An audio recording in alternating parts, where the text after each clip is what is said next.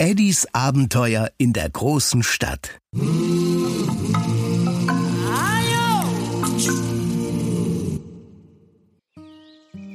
Wiesen und Wälder leuchteten in saftigem Grün. Bunte Blumen säumten den Straßenrand, Insekten und Vögel schwirrten umher. Es war Frühling in Deutschland. Fasziniert schaute Eddie Erdmännchen aus dem Auto, während er mit seinem Freund, dem Hund Charlie und dessen Herrchen vom Flughafen zu seinem neuen Zuhause fuhr. So musste es in der Regenzeit sein, von der die Alten in Afrika oft erzählten.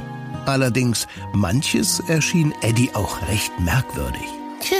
Die Büffel sehen hier ganz schön gelangweilt aus.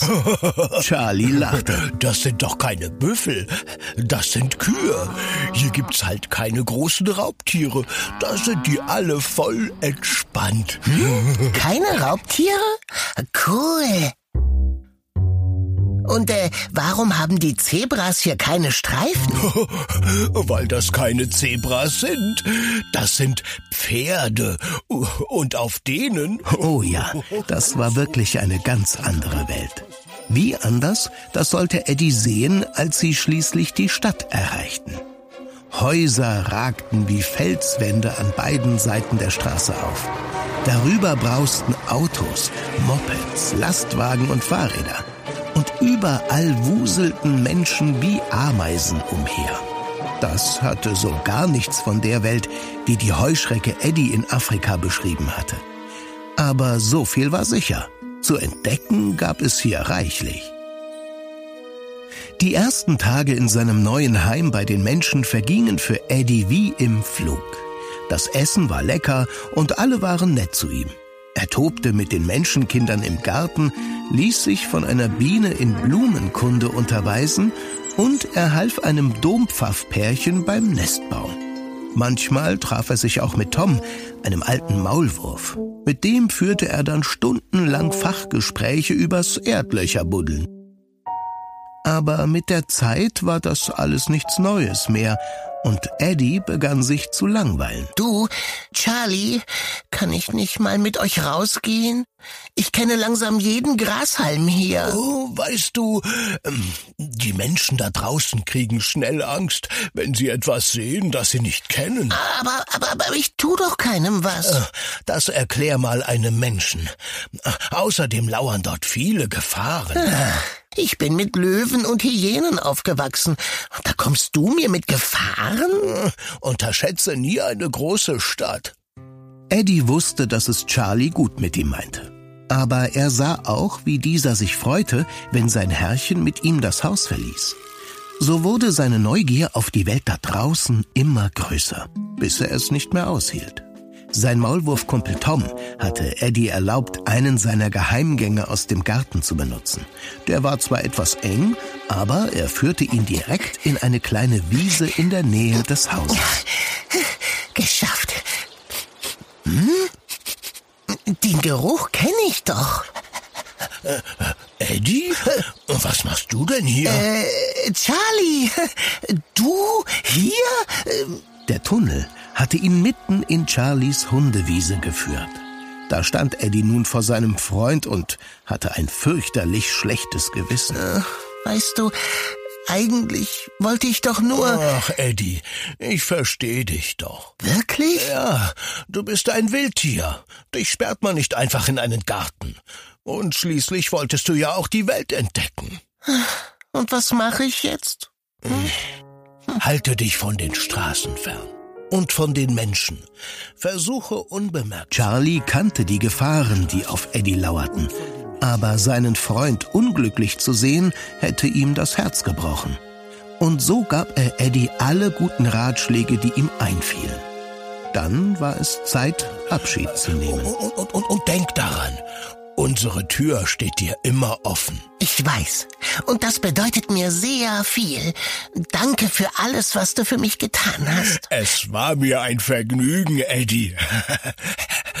oh, jetzt aber schnell. Mein Herrchen kommt zurück. Mach's gut, Charlie. Leb wohl, mein Freund. Charlie hatte Eddie den Weg zum nahegelegenen Stadtpark erklärt. Dort angekommen, versteckte er sich erstmal, bis es dunkel wurde und die letzten Menschen den Park verlassen hatten. Dann machte er sich unbemerkt auf den Weg. Unbemerkt? Oh, ein Gepard! Zu Tode erschrocken stürzte Eddie los, hetzte quer durch den Park, um schließlich unter ein kleines Gebüsch zu kriechen. Ein Gepard? Ich dachte, hier gibt's keine großen Raubtiere.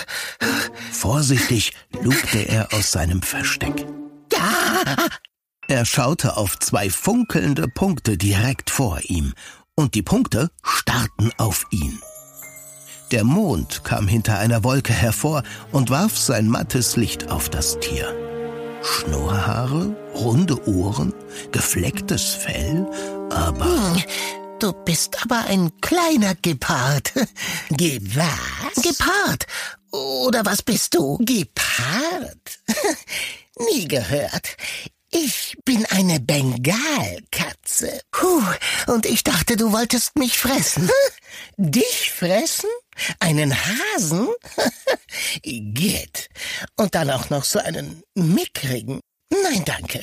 Beim Essen bin ich wählerisch. Ich bin kein Hase. Na, das erklärt ja alles. Eddie war zwar erleichtert, aber eigentlich auch ziemlich beleidigt. Erst recht, weil er noch nie so eine mickrige Katze gesehen hatte. Da, wo ich herkomme, sind die Katzen so groß wie ein Mensch und so schnell wie ein Auto. Ach, dann bist du also aus einem Zoo ausgebrochen. Ha, aus dem Zoo?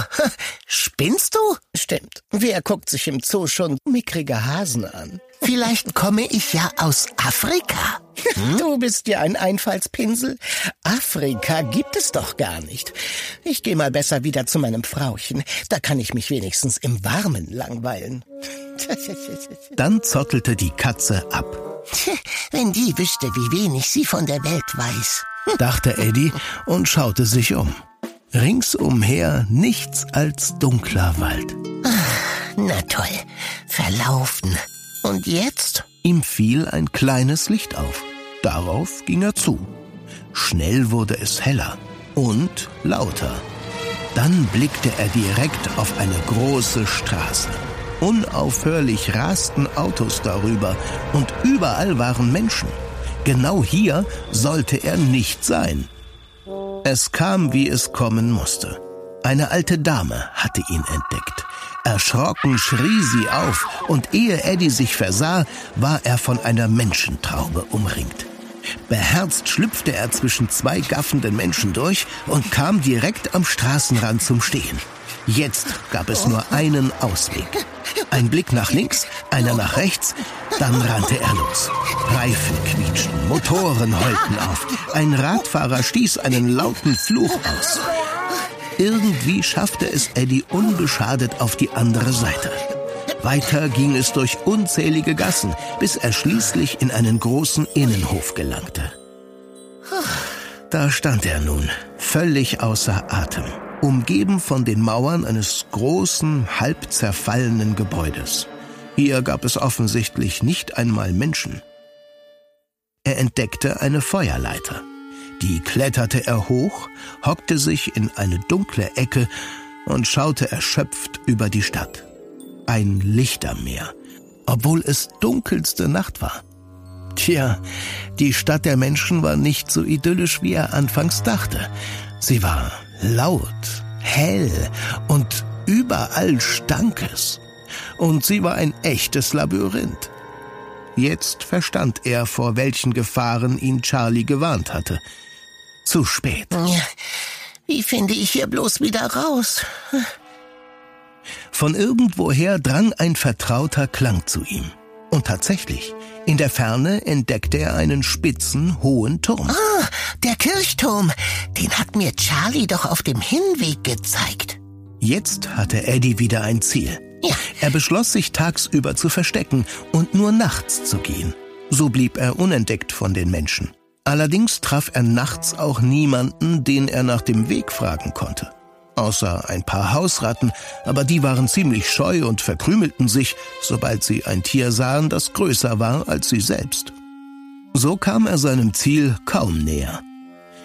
Die Tage vergingen und mit jedem Tag fühlte Eddie sich einsamer. Doch schlimmer noch war der Hunger. Schließlich hatte er schon lange nichts mehr gegessen.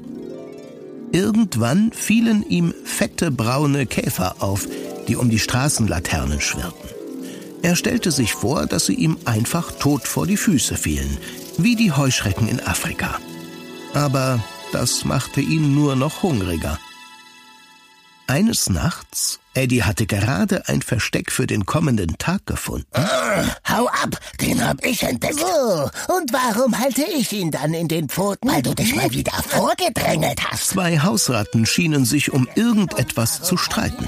Sie waren so beschäftigt, dass sie Eddie nicht bemerkten. Ähm, hey Leute, äh, könnt ihr mir mal helfen? Was, was, was, was, was bist du?